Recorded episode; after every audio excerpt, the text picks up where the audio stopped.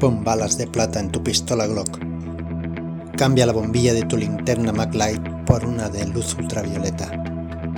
No dejes de mirar los espejos y reza para que todo lo que sabes sobre vampiros sea verdad.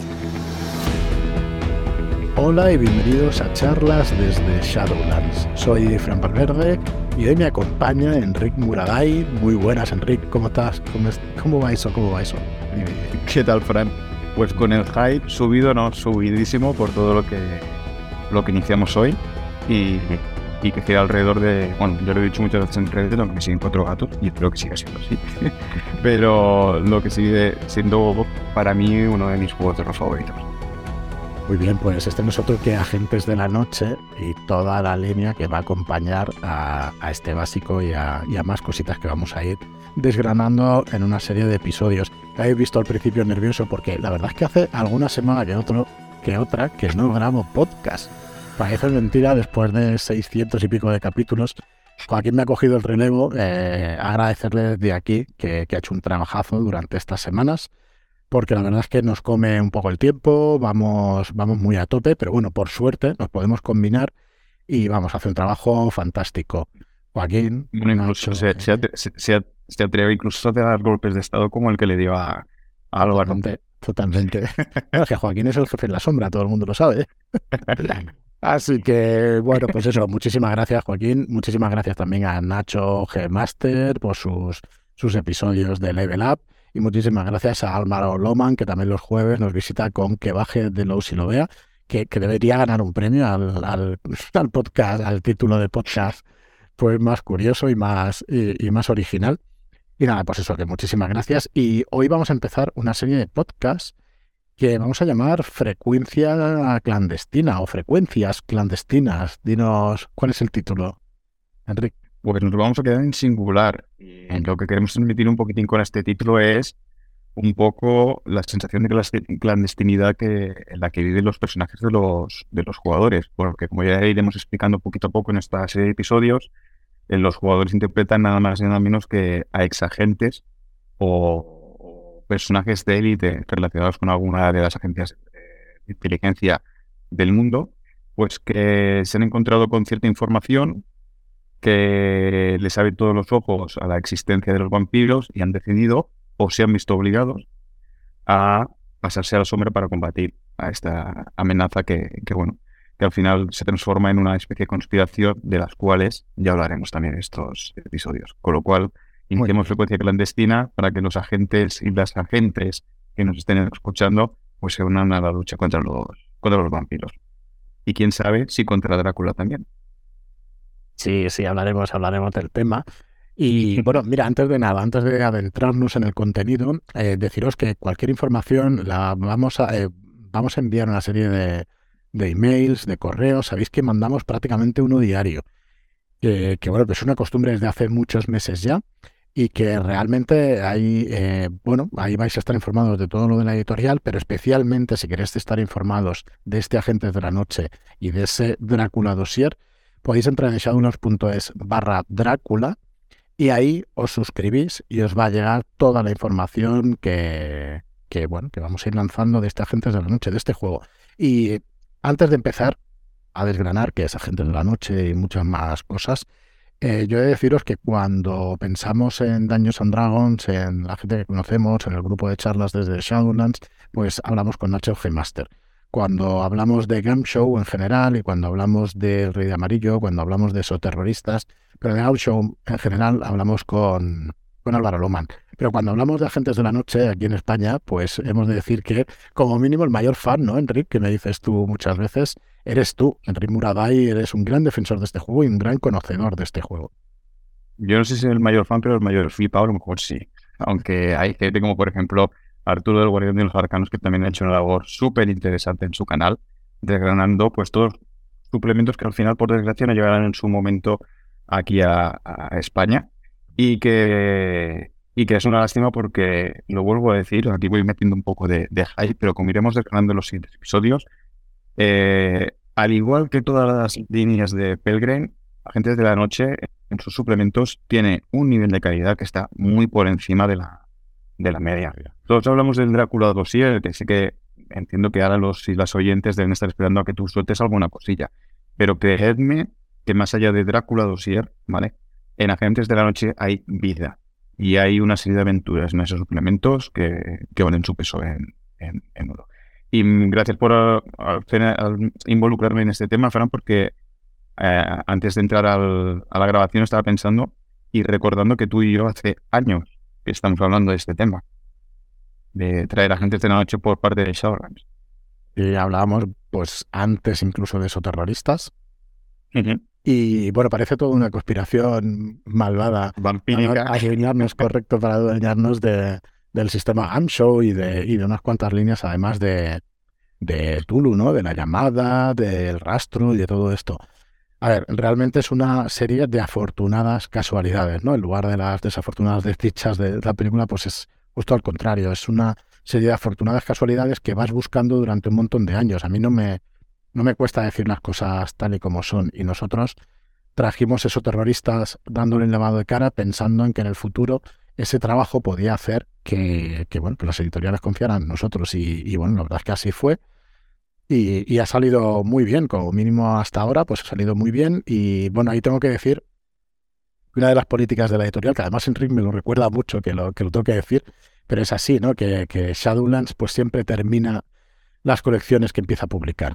Y eso pues es un, sello de identidad que también queremos mantener durante, durante todo el tiempo de vida de la editorial. No nos vamos a meter en nada que no podamos después cumplir y eso supone un sacrificio por nuestra, por nuestra parte, pero una responsabilidad también y como mínimo una seguridad por parte del cliente de que si empieza un juego, pues va a ir teniendo todos los suplementos que salieron en inglés en su día, o que han salido, o que saldrán, e incluso material propio. Nosotros cuando firmamos eh, alguna de las, bueno, cuando firmamos eh, Agentes de la Noche, que es de lo que estamos hablando, pues tenemos eh, como mínimo dos suplementos que podemos publicar en español.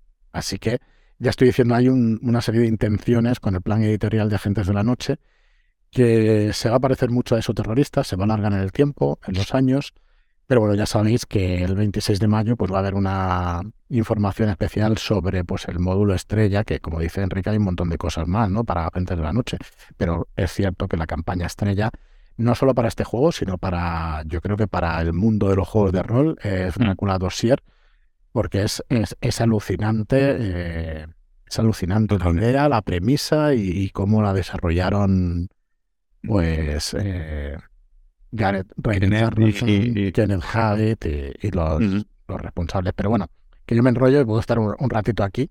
El plan editorial de Shadowlands, si el compromiso pasa por sacar todo lo que ha salido en inglés, os podéis imaginar cuál es. Vamos a ir desgranándolo durante estos meses, antes de llegar al 26 de mayo, y ahora el 26 de mayo prácticamente conoceréis nuestro plan editorial completo y además en esta página de shadowlands.es barra Drácula vais a ir encontrando toda la información que vayamos desgranando aquí nueva y que, bueno, que si os es de interés, pues allí lo podéis, lo podéis ver todo. Mm, así que bueno, yo poco más. El, ¿Cuál es el resumen de las intenciones? Tengo aquí la escaleta, me la has preparado perfecto, Enrique, aunque vamos saltando un poco de un punto a otro, pero me va muy bien. Eh, la verdad es que la intención de, este, de estos podcasts, de esta serie de podcasts, que estaremos Enrique y yo desgranando un poco el juego, eh, sobre todo Enrique, ¿no? que me, va a ayudar muchísimo, pues es que se conozca la línea entera de Agentes de la Noche, que se conozca desde el principio hasta el final este juego, qué es este juego, eh, qué es Agentes de la Noche, el origen, las fuentes y, un montón de cosas más, las reglas, los agentes, los vampiros, las localizaciones. Lo vamos a ir desgranando en una serie de capítulos para, entre comillas, o en principio concluir el 26 de mayo, que es cuando vamos a, a dar esa, esa campanada. El 26 de mayo no es una fecha elegida al azar. Y me gustaría que pensarais en esa fecha, el 26 de mayo, y que nos pusierais en comentarios por qué creéis que hemos elegido ese día del 26 de mayo, porque es un día señalado, ¿vale? Así que bueno, lo voy a dejar ahí, que me llama el señor spoileador, pero en este caso lo vamos a dejar ahí para que lo descubráis por vosotros mismos y que nos enviéis un mensaje. Y, mm, Hacemos un pequeño sorteo. Regalamos alguna cosita de, agentes de la noche al primero que... Yo todo lo que sea agentes de la noche digo sí, o sea que tira para, para adelante. Pues venga, pues lo tengo que decir, me ha salido así y ahora lo tengo que decir. Pues venga. El primero que acierte por qué es importante el 26 de mayo en la historia de Agentes de la Noche y en todo lo que rodea a Drácula Dossier, pues va a tener eh, pues un, nada, un Drácula Dossier gratuito. ¿Qué vamos a hacer? Ya es lo que puedo decir. Así que bueno, yo creo que Regalazo es una de las campañas más esperadas ahí en español y de las mejores campañas que se han publicado nunca de juego de rol. Así que venga, comentarios ahí, darle a la cabeza y a ver quién es el más rápido en decir por qué este 26 de mayo, por qué hemos elegido esta fecha para, para hacer este anuncio o esta publicación. Y ya está, no le voy a enrollar mucho. Venga, una, una pista, no es ni el nacimiento de Kenneth Hyde ni el día de nacimiento de Gareth Bale. Son responsables de, de, parir esa, esa campaña que, como tú has dicho, ya no solo es importante para el juego, eh, me atrevo a decir que es un referente actual, y no lo digo yo, mucha gente lo, lo ha comentado, eh, en el mundo de, de, rol. De hecho, eh, así como anécdota, o, o, bueno, como suposición, pero bastante acertada, creo que mucha gente que aunque no juega gente esta noche no lo conozca, se va a meter por Drácula Dossier. Y eso dice mucho de la trayectoria de, esa campaña y del prestigio que, bueno, que, le ha acabado dando no solo a, la línea de Gentes de la Noche, sino incluso a Pelgrim 3. Sí, sí, a los autores, a Pelgrim. Eh, a ver, yo no puedo mentir tampoco, no, no, no, no lo hago en los podcasts ni normalmente cuando se hacen declaraciones o se dicen las cosas es una campaña que eh, nosotros esperamos que se amortice, esperamos recuperar eh, lo invertido y además ganar dinero, porque para eso montamos una editorial. Pero es una campaña que sobre todo esperamos que nos dé prestigio editorial, sobre todo si se edita bien y se hace un buen trabajo, claro. Si luego pues, se hace algo que no está bien hecho, pues yo seré el primero en, en reconocer que nos hemos equivocado, pero vamos, eh, la estamos cuidando mucho, cuidando la traducción y cuidando la edición, así que esperamos que, que lo disfrutéis mucho y que salga ahí. Y esperamos que nos dé ese prestigio editorial que, que una cosa así pues debería darnos. Así que bueno. Déjame que haga un, pequeño spoiler sobre Drácula Dossier. Que además eh, lleva cierto cachondeo porque es una de las cosas que más ha comentado la gente en la edición original. eh, este Drácula Dossier no va a llevar la portada de la edición original y yo ya he visto la nueva portada y os puedo asegurar que casa mucho mejor con el espíritu del juego y, lo viste, bueno, vamos, de, gana. No, no puedo decir otra cosa. Pues venga, vamos a poner la fecha ya para enseñar la portada. La vamos a enseñar el 14 de abril. Que, eh, que, venga, me parece una buena fecha. Después del Viernes Santo, la semana siguiente, el 14 de abril, en la misma página, en seaduras.es bar Drácula, vais a tener la portada definitiva del Drácula Dossier eh, del libro del director, porque el Drácula Dossier se compone de una serie de libros que ya iremos comentando y degradando. Correcto. Pero bueno, vamos a enseñar la del, la del director, la del libro del director, que es, digamos, pues el grueso. Luego lleva una novela, bueno, es que me puedo enrollar y, podemos estar un ratito hablando del Drácula Dossier. Así que nada, eh, nos emplazamos al 14 de abril a, esa web y, bueno, ya la veréis, la portada definitiva, que ya está hecha desde hace algunas semanas y que bueno, que esperamos que os guste, que os guste igual que a nosotros, que mucho. Así que es muy chula, es muy chula.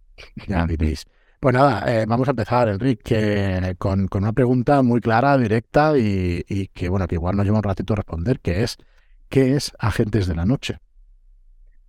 La versión corta sería que Agentes de la Noche, tal como dice su subtítulo, es un juego de espionaje y de, y de vampiros. Eh, y sinceramente, cuando ves esta combinación, mm, como mínimo, sorprender, te tiene que sorprender. Es una combinación que, según en qué manos, yo creo que podría no funcionar fácilmente. Eh, en este caso, eh, Agentes de la Noche ha caído en manos de Kenneth Hyde, que es su, su, padre, su, su, creador. Y lo que consigue es un, una nueva vuelta de tuerca a Show. Posiblemente no tanto en el sistema, aunque en el sistema vamos a dedicar dos episodios de esta, de esta frecuencia clandestina, porque tiene los, los suficientes elementos diferenciadores comparados con otros juegos como, por ejemplo, Rastro o Exoterroristas. Eh, tiene muchas reglas eh, que se enfocan en la ambientación y en dar el tono correcto a las ¿vale? Y sobre todo a, los, a la sensación en mesa, ¿vale? Y, y ese sería un poco el, resumen eh, en, un par de, líneas y siendo bastante escueto. Gentes de la Noche es mucho más. Al final, Gentes de la Noche eh, es un, un, canto de amor de Kenneth Hyde hacia dos de sus géneros favoritos, que son el espionaje. Recordemos que Kenneth Hyde también es uno de los autores de Delta Green, es uno de los padres de, Delta Green. Y además, eh, hablando de conspiraciones y hablando de espionajes, también es el autor del ocultismo nazi, que es un, un libro que sí que en su momento lo, lo tuvimos traducido al, español y, bueno, habla de todas las teorías. Bueno, es un semillero, realmente si lo, si lo coge un rolero o una rolera, es un semillero de aventuras, vamos, mm, espectacular. Pero es que además, Kenneth Hyde, otra de sus pasiones es los vampiros y el género de terror en, en, general. De hecho, uno de los suplementos más importantes que tiene GURPS es, uno titulado Horror. Si os recordáis, GURPS es un juego genérico eh, donde tú vas un poquito como Savage Worlds, ¿no? Encajando los diferentes suplementos para crear el tipo de sistema que tú no el tipo de sistema que tú quieres, sino el tipo de ambientación que tú necesitas y tú quieres llevar a, mesa. Horror es uno de los suplementos más importantes que está escrito por Kenneth Hyde también, pero es que Kenneth Hyde también es una mente pensante que está detrás de la nueva versión de Vampiro, La Mascarada, ¿vale? En este caso estamos hablando de la quinta edición. Y, y al final, Agentes de la Noche, como he dicho anteriormente, es el objeto con el que Kenneth Hyde ha conseguido unir sus dos pasiones, que como os decía, es el mundo del espionaje y las conspiraciones con el mundo de los vampiros. Y a riesgo de ser un pesado, en otras manos no sé cómo hubiera acabado esta combinación. En manos de Kenneth Hyde acaba siendo un, juego magistral. Eh, si parece, te puedo hacer alguna preguntilla. No, y tanto porque lo iremos desgranando con los episodios y eso, pero eh, eso de, hemos dicho que es de espionaje y vampiros, pero mm. ¿qué género? ¿Es un género de acción? ¿Es un, ¿Es un juego más de ambientación, acción? ¿De qué estamos hablando cuando hablamos de, gente? Yo más que el tipo de juego, en sentido de si es de acción o no, hablaría del tono del juego, que esta es una de las cosas que hablaremos en el siguiente capítulo dedicado a las reglas, porque lo que vamos a hacer es eh, explicar a, los y a las oyentes cómo a través de las reglas Kenneth Hyde nos ofrece cuatro tipos de tono para, para el juego. Podemos irnos desde el tono de películas, déjame utilizar el término más serias o realistas del género de espías, ¿vale? Hasta, eh, eh, hasta el género más alocado de, espías, como puede ser Ahora me matarán los, los fans de, James Bond cuando digo alocado, pero me refiero a grandes conspiraciones con cachivaches que nos pueden servir para, para eh, salvar la misión, etc. Eh, en cualquier caso, eh, eso siempre va a quedar a manos del director o de la directora. Al igual que también eso lo comentaremos en el futuro, al igual que el tipo de conspiración o el tipo de vampiros a los que se van a enfrentar. ¿Significa esto que esto es una especie de sandbox y que Kenneth Hyde nos deja a la buena de Dios con un tochaco de libro sobre el cual encima tenemos que trabajar mucho? La respuesta es no. ¿Vale? Kenneth Hyde, aparte de ser un excelente escritor de, aventuras, eh, para mí también es un, gran diseñador. Recordemos que el rastro es suyo, ¿vale? Basándose en, la mecánica de Robin Delos. Pero en Agentes de la Noche no solo se concentra en diseñar un sistema que encaja perfectamente a su objetivo de, bueno, de tono, como estábamos hablando antes, ¿no? Sino que también lo que nos da es, eh, bueno, es un perfecto profesor para explicarnos cómo crear nuestras conspiraciones, cómo crear nuestros vampiros de forma rápida, pero al final eficaz, que es lo que buscamos y más en estos tiempos que cada vez tenemos pues menos tiempo libre o, demasiadas aficiones que nos consumen todo el tiempo libre que, que tenemos, que es otro de los problemas de los, de los polifrikis. Pues sí, unas cuantas, desde los cómics, juegos de mesa, juegos de hermano. Qué medio. Tienes toda la razón, Rick. Eh, muy bien, pues mm, nada. Yo creo que... Déjame añadir, perdona. Eh, sí. Déjame añadir porque claro, hemos hablado de un juego de espionaje y de vampiros. Eh, un punto interesante es que los agentes como hemos comentado antes cuando nos referíamos al título de, este podcast, de cualquier clandestina, es que viven al margen de la ley, ¿vale? Ya no tienen los recursos que tenían cuando formaban parte de un FBI, cuando formaban parte de un MI5 eh, de la inteligencia británica o cualquier otra corporación importante de, de inteligencia o de espionaje. Ahora realmente se tiene que buscar ellos los recursos y eso hace que el juego tenga un puntito más no sé si decir de survival, mm. en el sentido de, de que no solo se tienen que enfrentar a la amenaza vampírica, sino que se tienen que espabilar a hacerlo ellos solitos, porque no van a tener ningún tipo de, de, ayuda externa. Con lo cual, eh, a la Ordo ni otras organizaciones como pues, Mira, la Ordo, Veritatis, todo eso. Correcto. Así diferenciamos un poco los, los sí, Sí, Es verdad, vamos a explicar esa, esa diferencia que hay esos terroristas, por ejemplo, y, agentes de la noche. Pues mira, e, e, o incluso si quieres rastro, ¿vale? Ya que tenemos los tres en la, en la misma editorial. Eh, rastro, eh, obviando las ambientaciones, ¿vale? Una sabemos que es eh, idea, otra sabemos que explora el horror a través de los terroristas y en esta vamos a hablar de espionaje y vampiros, ¿vale? Eh, posiblemente Rastro de Tulu, la primera interacción de, una de las primeras interacciones de un show, aunque las tres se basan mucho en el sistema investigativo, que no, no deja de ser el caballo de batalla de un show, ¿ok? Posiblemente donde se focaliza más es en rastro, ¿vale? terroristas combina cierta investigación con cierta acción, ¿vale? Lo que hace Gentes de la Noche es, como es el, el más reciente de esos tres, de este triunvirato que hemos comentado, ¿vale? Lo que hace es eh, elevar a su máxima potencia la parte investigativa y elevar también a su máxima potencia la, la parte más de, de, acción. Pero bajo el paraguas que comentaba antes, y esto lo voy a repetir mucho porque es muy importante, bajo el paraguas de eh, un tono ¿vale? Que impregna todo el rato la, las, las reglas. Es decir, las reglas son una herramienta para meterse en la ambientación del juego. Y en mesa os puedo asegurar que funciona muchísimo. Muy bien, Rick. Pues nada, ya tenemos más claro qué es Agentes de la Noche, eh, pero yo creo que también querías en este primer episodio explicarnos eh, cómo nace, ¿no? Cuáles son los orígenes y, las fuentes de este Agentes de la Noche. Así que nada, yo creo, bueno, no sé si seguramente hago spoiler o lo ibas a comentar tú, que tuviste la suerte de conocer a, a, Gareth Ryder Hanrahan, igual que yo, cuando vino en el Festival 42 el año pasado. Y creo que te comentó alguna de estas cositas, ¿no? Así que, bueno, coméntanos. coméntanos sí, la verdad es que... Perdona decirlo. No, no, y me das el pie perfecto para, para explicar el por qué hemos decidido que este primer episodio, ¿vale?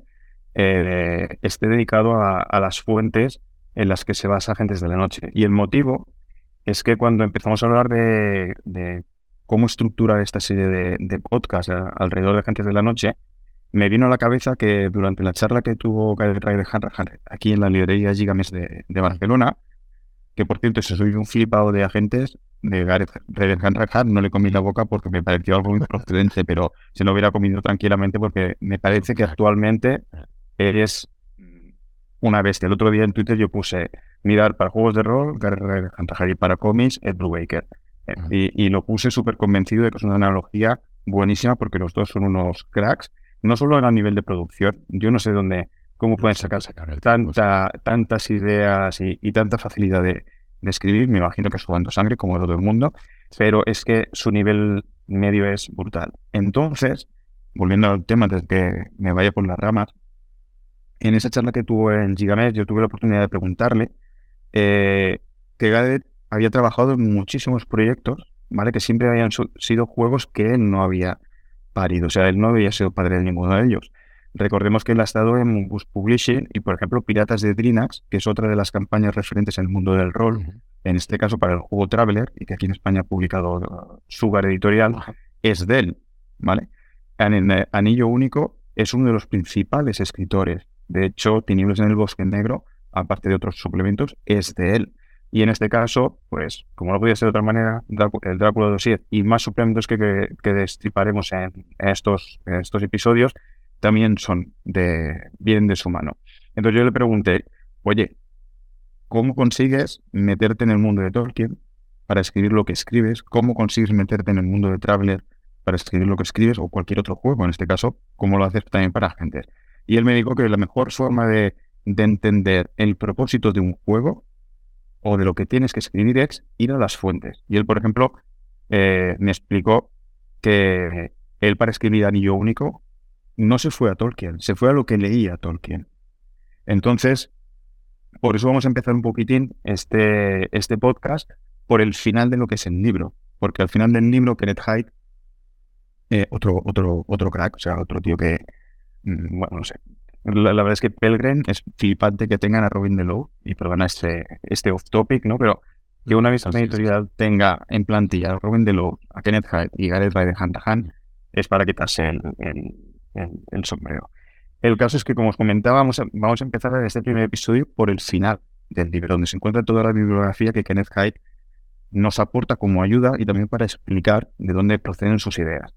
Em, yo me he permitido dos licencias. La primera es escoger no toda la bibliografía que explica, porque si no, los oyentes y las oyentes se nos aburrirían, ¿vale? Con el podcast. Yo he escogido tres de las fuentes principales que nos, que nos recomienda, porque también he tenido un contrato con ellas. Y si la gente me lo permite, voy a meter también un par de recomendaciones de mi propia cosecha que porque al final, antes de la noche, si no me equivoco, ahora no quiero perder el tiempo mirando la, edición, pero creo que hace más de 10 años que está con nosotros o, algo parecido. Y mira, 2012, ya lo he visto, 2012. 2012. O sea que con la tontería lleva 11 años en el mercado. Y todos los medios audiovisuales, libros, etc., etc., en estos 11 años también nos han ofrecido material que puede ser tranquilamente utilizable para para agentes de la noche. Entonces, ¿qué cositas Kenneth Hyde comparte con nosotros como inspiración y como pista en la que él se basó para construir Agentes de la Noche? Pues mirad, primero, la trilogía de películas de Jason Bourne. En este caso estamos hablando de todas aquellas que están protagonizadas por Matt Damon, ¿vale? El caso Bourne, el mito Bourne y el último de Bourne. Yo cuando leí eso, recuerdo eh, haber visto la, eh, en caso de un amigo la edición en inglés y cuando vi que recomendaba esas películas me metí de lleno porque también soy muy fan de, de Robert Newton, que es el, escritor de, esta, de estas novelas, y las películas me fliparon. Bueno, yo soy muy flipado, ¿vale? En general, estas películas me ah, parece que son que son una, una maravilla. Modernizan de una manera correcto. agentes, Correcto. Lo modernizan eh, también flipándose ellos mismos, porque de toda la conspiración que hay detrás de Jason, de Jason Bourne y la amnesia que está apareciendo, con lo cual no me extraña que Kenneth Hyde utilizara esa referencia, esa trilogía de películas para empezar a construir Agentes de la Noche. Además, me va muy bien hablar de, de películas de Jason Bourne, porque eh, el guionista que se encargó de adaptar las novelas al celuloide es Tony Gilroy, que a lo mejor ahora mismo no nos suena a nadie, pero si digo que es el guionista de Rogue One, de Star Wars, ¿vale? pues ya nos da una, bueno, eso, el, primer indicio de quién es. Pero es que, además, eh, Tony Gilroy, junto con su hermano, eh, es el showrunner y el principal guionista de una de las mejores series de espionaje y conspiraciones que tenemos actualmente en la tele, y es Andor. Porque Andor, a pesar de que sea o esté enfocada en el universo de Star Wars, es una serie de espías como la copa de un pino. Y además, tiene un tono muy cercano a lo que busca Agentes de la Noche, donde los personajes no son ni blancos ni negros, sino que se mueven en, esa, en ese filo gris, ¿vale? Porque al final lo que están haciendo es perseguir sus, sus objetivos. Como veis, otra vez me he referido al tono del juego que lo exploraremos precisamente en el segundo capítulo de esta serie de, de, podcast. Entonces, si obviamos que es Andor, eh, es de Star Wars, veréis que es muy fácil trasladarlo a cualquier ambientación. Si hubiéramos dicho que eso es una historia de la Guerra Fría, todo el mundo lo hubiera comprado porque, lo vuelvo a decir, es buenísima. Em, y dejarme también decir que siguiendo con Tony Gilrow y pensando en los personajes que los jugadores y las jugadoras pueden interpretar en Agentes de la Noche, eh, también quiero recomendar Michael Clayton, la película que protagonizó George Clooney, donde el protagonista es un solucionador de problemas de un buffet de high level, ¿no? de, abogados. Entonces, ese tipo de clase de personaje de solucionador o de limpiador, ¿vale? Es uno que existe realmente en Agentes de la Noche, con lo cual esa peli la quiero destacar simplemente por, por, ese hecho. La segunda gran... Tú cuéntame cuando quieras, Efran, que se me da me rollo. Sin problema. La segunda gran fuente de inspiración para, para Kenneth Hyde fue la novela de, de Clara de Tim Powers, ¿vale? que se suele decir que, de hecho lo, pone en el título, que es la gran novela de espionaje ocultista, ¿vale? Esta novela narra la, bueno, el, los hechos del gran juego, el gran juego es como se denomina a todo a, todas las tramas intrincadas que existen en el mundo del espionaje, en este caso durante la Primera y Segunda Guerra Mundial, y narra la historia de una operación contra un, no sé si lo pronuncio bien, un Dijin, un, que es un demonio o espíritu árabe, que se encuentra en el monte Ararat. Yo con Tim Powers y con Declara tengo una relación de amor y odio, ¿vale? Porque Tim Powers tiene una forma de escribir que a veces no es fácil de entender sus, tramas, ¿vale? Tiene tramas muy enrevesadas eh, y, cuesta de seguir. Pero es cierto que una vez te metes en, su rollo, puedes llegar a disfrutarlo. Pero sí que a veces cuesta. De hecho, eh, hace poco quería volverme a leer y lo descarté porque dije, mira, me voy a centrar en otras cosas, pero la puedo recomendar sí, si tenéis un poco de paciencia y seguís el juego que os propone Team Powers. En cualquier caso, declaro que una cosa muy interesante, que es que aparece la figura de King Philby, que es un espía real que formó parte de los cinco de Cambridge, ¿vale? Te dice que es uno de los mejores espías que ha existido nunca. De hecho, era un doble agente, ¿vale? Trabajaba también para el servicio secreto eh, ruso. Y el amigo King Philby también es protagonista en parte de uno de los módulos o una de las campañas que nos propone Agentes de la Noche, que en este caso es de Zalomni Quartet, mm. que eh, es una de las razones por las que yo siempre digo que hay vida más allá de Drácula de Sevilla. Y yo siempre explico la anécdota que mi grupo de jugadores, las últimas dos sesiones de esta campaña las jugaron de pie. Aún no había venido el COVID y teníamos suerte de jugar físico, dos días jugando de pie, ¿vale? Porque, o sea, los niveles de tensión eran brutales. Con lo cual, eh, recordarlo, más allá del Drácula de Sier, hay vida. Y finalmente, la última gran recomendación que hace Kenneth Hyde es todas las novelas del escritor Robert Ludlum, que como he comentado antes, es el padre de, Jason Bourne. Eh, voy a citar algo que comenta Kenneth en la bibliografía cuando habla de, de, Ludlum, que dice, hay una razón por la que todo el mundo dejó de hacerlo a su manera y empezó a hacerlo a la manera de, de Ludlum. Y es que no es un gran literato este hombre, ¿vale? pero lo que construye es muy bueno. Las escenas de acción están muy bien eh, redactadas, realmente son muy visuales, pero lo más importante de todo, te planta unas conspiraciones, unas tramas que se te caen lo que tienes entre las piernas al suelo, ¿vale? De hecho, aparte de las novelas de la trilogía de Jason Bourne, eh, me gustaría recomendaros a todos El Círculo Matarese, ¿vale? Que es una novela donde sus dos protagonistas es un legendario agente de la KGB que se tiene que unir a un asesino de élite eh, norteamericano para dar caza a una logia criminal. Y digo logia y, los que lean la novela ya lo entenderán por qué, ¿vale?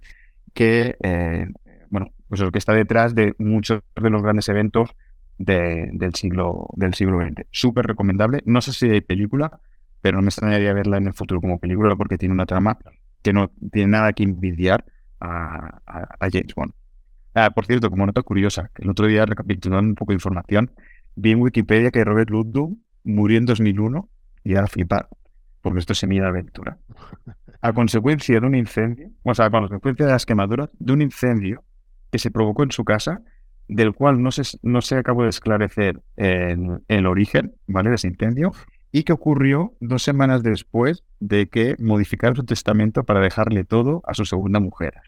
o sea que cuando lo leí dije, no sé si esto es un troleo, ¿vale?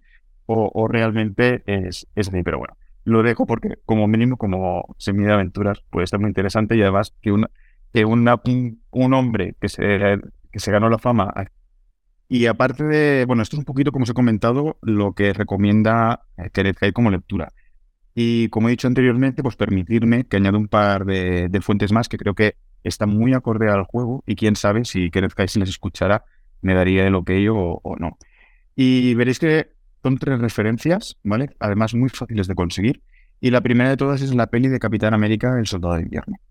Porque al igual que os comentaba que Andor, más allá de ser una peli de Star Wars, es una peli de espías como la copa de un pino, con El Soldado de Invierno pasa tres cuartos de lo mismo, ¿vale? Si obviamos que es una peli de superhéroes para todos aquellos que no les guste el género, lo que se nos plantea en esa película es eh, un cóctel que tiene todos los elementos necesarios para ser considerado una peli de espías. Tiene conspiraciones, tiene eh, agentes dobles, lo dejáis decir de, esta manera, tiene secretos, siempre los secretos son súper importantes en las tramas de espionaje y de conspiraciones. Y, para mí tiene un villano que, sin tener ningún tipo de poder, ¿vale? Como nos tiene acostumbrados eh, Marvel, eh, ostras, es un villano como la Copa de un Pino también, que no es otro que, que Robert Redford. Entonces, si hablo del Capitán América, la película, ¿vale? Obligatoriamente tengo que hablar de Capitán América, el cómic, sobre todo de la etapa que guionizó Ed Brubaker, ¿vale? Eh, el cual para mí, como he dicho antes, es de lo mejorcito que tenemos en, el cómic a nivel de, guionista. Eh, cultiva mucho el tema del género negro. Criminal, por ejemplo, es uno de, bueno, de sus obras maestras directamente. Pero al frente de, la cabecera del Capitán América, el tío se cascó un, un relato muy largo de género de espías y de, y de conspiraciones que es para quitarse el sombrero. Es de esos cómics que como empieces a leerlo, mejor que no quedes con nadie, porque es lo típico de un capítulo más, un capítulo más, un capítulo más, y no te das cuenta y ya te los has sacado todos. Y es increíble que solo en un número, en el primer número de la saga, ¿vale? Ed Brubaker ya te presenta las bases de la conspiración. Y tú sabes que de ahí tienes algo que es súper potente. Con lo cual, aunque no os guste Gente de la Noche, aunque no queráis dirigir nada, eh, leer este cómic porque vale mucho la pena. Siguiendo, por cierto, con el Baker, también tendría que decir que eh, si os gusta, leáis Sleeper, porque aquí sí que se trata de un agente infiltrado con poderes sobrehumanos, eso sí que es verdad, pero es un agente que se infiltra en una organización criminal metahumana y, bueno, va súper acorde con el tono de, de Agentes de la Noche. Es bastante cruda, también os lo digo. Y si hablamos de género de espías actuales, no podemos dejar de hablar de Tom Clancy. Yo reconozco que a mí no me gusta mucho este hombre como escribe, pero tiene la suerte que todas las adaptaciones que se han hecho de sus obras al cine o a la televisión son más o menos la bomba. Podríamos decir muchas, pero solo me voy a centrar en una, que es bastante actual. En Prime Video, yo pensaba que se decía Amazon Prime, pero se dice mm. Prime Video, ¿vale? Está la serie de Jack Ryan, ¿vale? Es una serie de tres temporadas. Si solo tenéis tiempo para ver una, por favor, ver la tercera. Jack Ryan es un analista, que es un tipo de personaje que también encontramos en Agentes de la Noche. Él sigue el rastro del dinero, como decía Garganta Profunda, ¿no? En, Watergate, para eh, encontrar grupos criminales, mafiosos, terroristas, etc, Pero es que en la tercera temporada eh, vivimos la historia de cómo un antiguo proyecto secreto soviético de la Guerra Fría se vuelve a poner en marcha, ¿vale? Y es de una entidad tan grande, ese antiguo proyecto, que no voy a desvelar nada para no fastidiar a la gente, ¿vale? Que ni las agencias de inteligencia ni los gobiernos que están implicados pueden eh, con lo cual es para mí la mejor serie, eh, perdón, la mejor temporada de esta serie, porque y le da otro de los tonos importantes en Agentes de la Noche, que es la epicidad, o sea, el tema épico. Y como, y aquí hay pasta en esta serie, me sorprendió, no tiene nada que envidiar, lo vuelvo a decir, a las pelis de, James Bond. La gente me dirá, oye tío, estás hablando un montón de espionaje y qué pasa con los vampiros. Porque nos habéis dicho que Agentes de la Noche es un juego de espionaje y vampiros. Vale. Como he comentado antes, que en el tema del horror y el tema de los vampiros, tema de horror por todo lo que ha escrito y también por estar involucrado en el Green y en la edición de Vampiro la Quinta Mascarada, pues el tío sabe un montón. referentes ahí. Hombre, ya te digo yo. Pero es que además es un tío que es muy listo. ¿vale? Y entonces dice, yo no te voy a hacer el trabajo, ¿vale? Los vampiros los vas a crear tú. No te preocupes que yo te doy las pautas. Además, unas pautas súper interesantes que ya desgranaremos en futuros capítulos, ¿vale? Entonces, a nivel de, mm, de bibliografía, por supuesto, que nos recomienda cosas como Drácula, no podría ser de otra manera. Y, bueno, nos da pinceladas de otros libros que, que, que le parecen interesantes pero que nosotros como roleros creo que los vampiros los tenemos muy interiorizados. Los vampiros y el rol siempre han estado muy ligados, siempre han sido uno de los villanos eh, por antonomasia. Pero dejarme romper una lanza por uno de mis escritores nacionales de rol que me flipan, que es José Lomo, ¿vale? El cual es el autor de una aventura para smartphones, ¿vale? Que se llama Drácula Rastro de Sangre, ¿vale? Es una, una, ellos lo llaman una aventura epistolar, pero yo lo traduzco a que es una aventura de sigue tu propia aventura. Perdón, si ya lo he dicho bien, es una aventura de sigue tu propia aventura, ¿vale? Donde tú tienes que ir decidiendo eh, ciertos aspectos de, la trama. Eh, vale mucho la pena descargársela. No me acuerdo cuánto me costó en euros, yo creo que eran menos de 5 euros, pero si os queréis empezar ya a meter en la piel de un investigador que, como dice el título, Drácula, rastro de sangre, pues a lo mejor se tiene que ver con la creación de Bram Stoker, creo que vale mucho la pena. Y lo vuelvo a decir, todo esto de la mano de José Lomo, que junto a gente como, ya lo voy a hablar de gente de la, de la editorial, como Aran Castrocero, que es otro de mis autores favoritos de, de, rol nacionales, eh, y esto lo comentamos tú y hace poco en la Shadowcon, Fran, no tienen nada que envidiar ni por producción ni por calidad a gente de, que, fuera, ¿vale? Y finalmente dejarme recomendar, y ya me callaré porque no veas la turra que os estoy metiendo, un libro que voy por la mitad, pero lo he querido destacar en este pequeño repaso, porque es un libro real, o sea, sobre hechos reales, eh, y que es, vamos, te deja ojiplático y de aquí pueden salir campañas muy bestias sin frivolizar todo lo que explica, ¿vale? Porque estoy hablando de un libro que se llama Los hombres de Putin, ¿vale? De una corresponsal de investigación de Reuters que se llama Catherine Belton y que, eh, bueno, el subtítulo del libro ya es súper atrayente, que es cómo el KGB se apoderó de Rusia y se enfrentó a Occidente, ¿vale? Es un tocho, son mil y pico páginas, pero se lee como, vamos, se lee, pero que, no te das cuenta y, lo devoras. Y me gustaría eh, simplemente eh, citar eh, una pequeña reseña de, The Times, ¿no? Que hace del libro que dice, y, tú me dirás, Frank, si esto nos suena a, sinopsis de campaña, ¿vale? En medio del colapso de un imperio, la policía secreta desvía dinero fuera del país y crea un fondo para reconstruir sus antiguas redes. Recuperan el poder, se hacen espectacularmente ricos y se enfrentan a sus antiguos enemigos.